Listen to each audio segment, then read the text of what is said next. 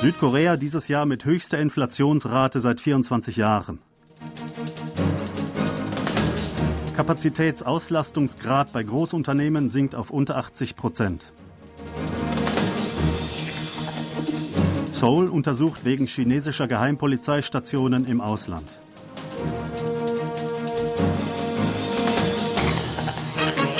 Südkorea hat laut seiner Zentralbank dieses Jahr bis November die höchste Inflationsrate seit 1998 verzeichnet. Laut einem heute veröffentlichten Bericht der Bank of Korea stiegen die Verbraucherpreise von Januar bis November im Schnitt um 5,1 Prozent gegenüber dem Vorjahr. Damit wurde die Inflationsrate von 4,7 Prozent im Jahr 2008 inmitten der Finanzkrise überschritten. Die Notenbank sagte vorher, dass dieses Jahr die höchste Inflationsrate seit 1998 verbucht werde. Damals waren es 7,5 Prozent. Südkorea werde für eine Weile eine Teuerungsrate von etwa 5 Prozent verzeichnen. Der Preisanstieg werde sich infolge der Stabilisierung der globalen Ölpreise und des Konjunkturrückgangs im In- und Ausland stetig verlangsamen, erwartete die Notenbank. Der durchschnittliche Kapazitätsauslastungsgrad bei Großunternehmen in Südkorea ist im dritten Quartal aufgrund der Rezession um über zwei Prozentpunkte auf unter 80 Prozent gefallen. In allen Branchen mit Ausnahme der Automobil- und der Pharmaindustrie wurde ein Rückgang verzeichnet. Die stärksten Rückgänge wurden bei Baumaterial, Schiffbau, Maschinen und Ausrüstung verbucht. Leaders Index, ein Analyseinstitut, analysierte den Kapazitätsauslastungsgrad bei 200 der 500 umsatzstärksten Unternehmen im Lande. Der Auslastungsgrad bei diesen Unternehmen lag im dritten Quartal im Schnitt bei 78,4 Prozent. Das sind gegenüber dem Vorjahreszeitraum 2,1 Prozentpunkte weniger. Verglichen mit dem dritten Quartal des Jahres 2020, des ersten Jahres der Corona-Pandemie, fiel der Wert um einen Prozentpunkt. Der Kapazitätsauslastungsgrad beschreibt das Verhältnis des Ausstoßes zur gesamten Produktionskapazität.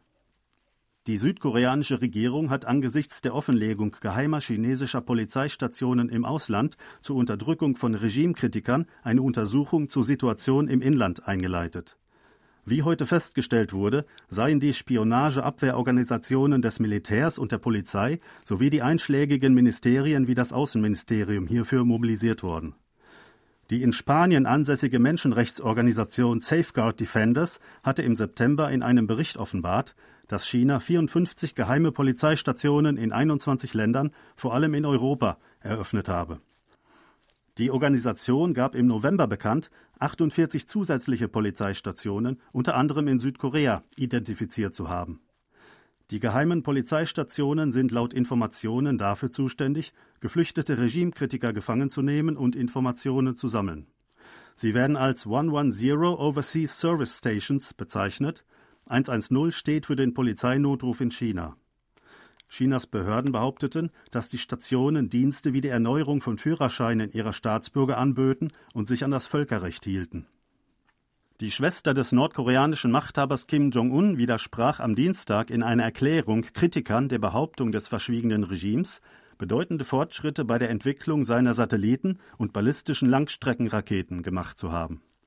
Kim Yu-jong, stellvertretende Abteilungsleiterin des Zentralkomitees der Arbeiterpartei Nordkoreas, wandte sich gegen die Ansicht von Experten in der Außenwelt, einschließlich in Südkorea, dass die Schwarz-Weiß-Bilder mit niedriger Auflösung von Seoul und Incheon die Pyongyang am Vortag veröffentlichte, zu grob seien, um Satellitenfotos zu sein.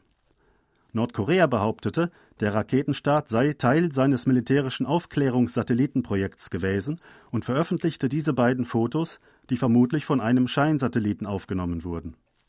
Einige Experten hierzulande sagten bald, die Qualität der Bilder sei zu schlecht. Kim sagte, es sei unangemessen und voreilig, die Satellitenentwicklungsfähigkeiten Nordkoreas und die entsprechenden Vorbereitungen allein anhand der beiden Fotos zu beurteilen.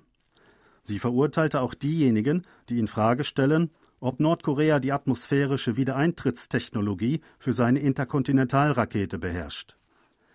Die deutsche Bundesregierung hat die jüngsten illegalen Tests ballistischer Raketen durch Nordkorea verurteilt. Ein Sprecher des Auswärtigen Amts sagte am Montag Ortszeit, Nordkorea setze sich mit der präzedenzlosen Serie völkerrechtswidriger Raketentests seit Beginn des Jahres auf eklatante Weise über seine Verpflichtungen aus einschlägigen Resolutionen des UN-Sicherheitsrats hinweg. Das Land gefährde die regionale und internationale Sicherheit und Stabilität. Deutschland rufe Nordkorea dazu auf, die Beschlüsse des Sicherheitsrats umzusetzen und auf die Dialogangebote der USA und Südkoreas einzugehen. Nordkorea sollte konkrete und glaubwürdige Schritte hin zur vollständigen, unumkehrbaren und überprüfbaren Beendigung seiner Programme zur Entwicklung von Massenvernichtungswaffen und ballistischen Raketen unternehmen, betonte der Sprecher. Der Gewerkschaftsdachverband KCTU und die Gewerkschaft für den öffentlichen Dienst und das Transportwesen KPTU haben bei der Internationalen Arbeitsorganisation ILO eine Petition gegen die Regierungsmaßnahmen gegen den jüngsten Streik von Lkw-Fahrern eingereicht.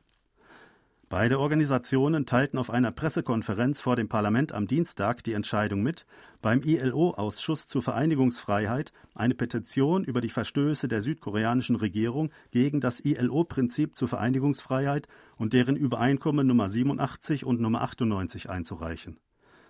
Die ILO-Kernübereinkommen Nummer 87 und Nummer 98 über die Vereinigungsfreiheit und das Übereinkommen Nummer 29 über das Verbot der Zwangsarbeit haben aufgrund der parlamentarischen Ratifizierung in Südkorea seit Februar die gleiche Wirksamkeit wie inländische Gesetze.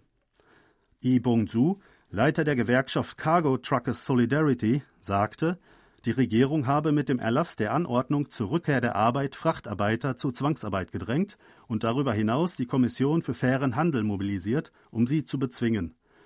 Er wies darauf hin, dass die ILO die Gewährleistung der Vereinigungsfreiheit empfehle damit Arbeiter in speziellen Beschäftigungsverhältnissen unabhängig vom Status nach dem Arbeitsgesetz sich vereinigen und in einen Streik eintreten könnten. Der Ausschuss zur Vereinigungsfreiheit kann als offizielles Aufsichtsorgan der ILO nach der Überprüfung von Petitionen von Arbeitgeber- und Arbeitnehmerorganisationen ihrer Mitgliedsländer die betreffenden Regierungen zur Umsetzung von Empfehlungen auffordern. Die ILO hatte am 2. Dezember auf Forderung von KCTU nach einem sofortigen Eingreifen ein entsprechendes Schreiben an das südkoreanische Ministerium für Beschäftigung und Arbeit geschickt. Diesbezüglich behauptete der KCTU, dass die ILO die Verstöße gegen die Übereinkommen erkannt und sofort eingegriffen habe. Dagegen teilte die Regierung mit, dass es sich um ein Verfahren der Erkundigung der ILO nach der Meinung der Regierung gehandelt habe. Eine neue Gruppe der Chonghae-Einheit ist für den Anti-Piraten-Einsatz im Golf von Aden vor Somalia aufgebrochen. Eine Abschiedszeremonie für den 39. Trupp der Chonghae-Einheit mit dem Zerstörer Chungmugong I Son-shin fand am Montag am Stützpunkt des Flottenkommandos der Marine in Busan statt. Das 39. Kontingent besteht aus etwa 260 Soldaten und wird bis Mitte Juni nächsten Jahres im Einsatz sein. Die Soldaten werden Schiffen Geleitschutz bieten und zur Bekämpfung der Piraterie eingesetzt. Sie werden zudem an Einsätzen der gemeinsamen Seestreitkräfte für Meeressicherheit und Antipirateneinsätzen der Europäischen Union teilnehmen. Die Chonghae-Einheit war im März 2009 erstmals im Golf von Aden eingesetzt worden eine im Jahr 1928 zum Gedenken an den ersten koreanischen römisch-katholischen Priester Andreas Kim Dae-gon eingerichtete Kirche samt mit den dortigen Grabstätten wird zu einem staatlich registrierten Kulturgut Südkoreas. Die Behörde für Kulturerbe kündigte an, die Kirche zum Gedenken an den heiligen Andreas Kim Dae-gon auf der heiligen Stätte Midine in Ansong auf die Liste der staatlich registrierten Kulturgüter zu setzen Kim stammte aus einer katholischen Familie in Dangjin in der Provinz Südchungcheong. Er wurde nach dem Studium in einem Priesterseminar in Macau im Jahr 1845 als erster Koreaner zum Priester gewählt. Er wurde jedoch im folgenden Jahr von Behörden festgenommen und erlitt den Märtyrertod.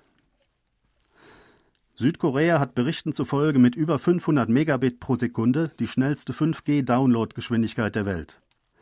Laut Daten des Internetgeschwindigkeitstesters UCLA lag Südkoreas 5G-Downloadgeschwindigkeit im dritten Quartal bei durchschnittlich 516,15 Megabit pro Sekunde und war damit am schnellsten unter 128 Ländern. Damit hält das Land das zweite Jahr in Folge den Spitzenplatz. Die Vereinigten Arabischen Emirate belegten mit 511,70 Megabit pro Sekunde den zweiten Platz, gefolgt von Bulgarien, Katar, Saudi-Arabien und Singapur. Sie hörten aktuelle Meldungen aus Seoul, gesprochen von Thomas Kuklinski-Reh.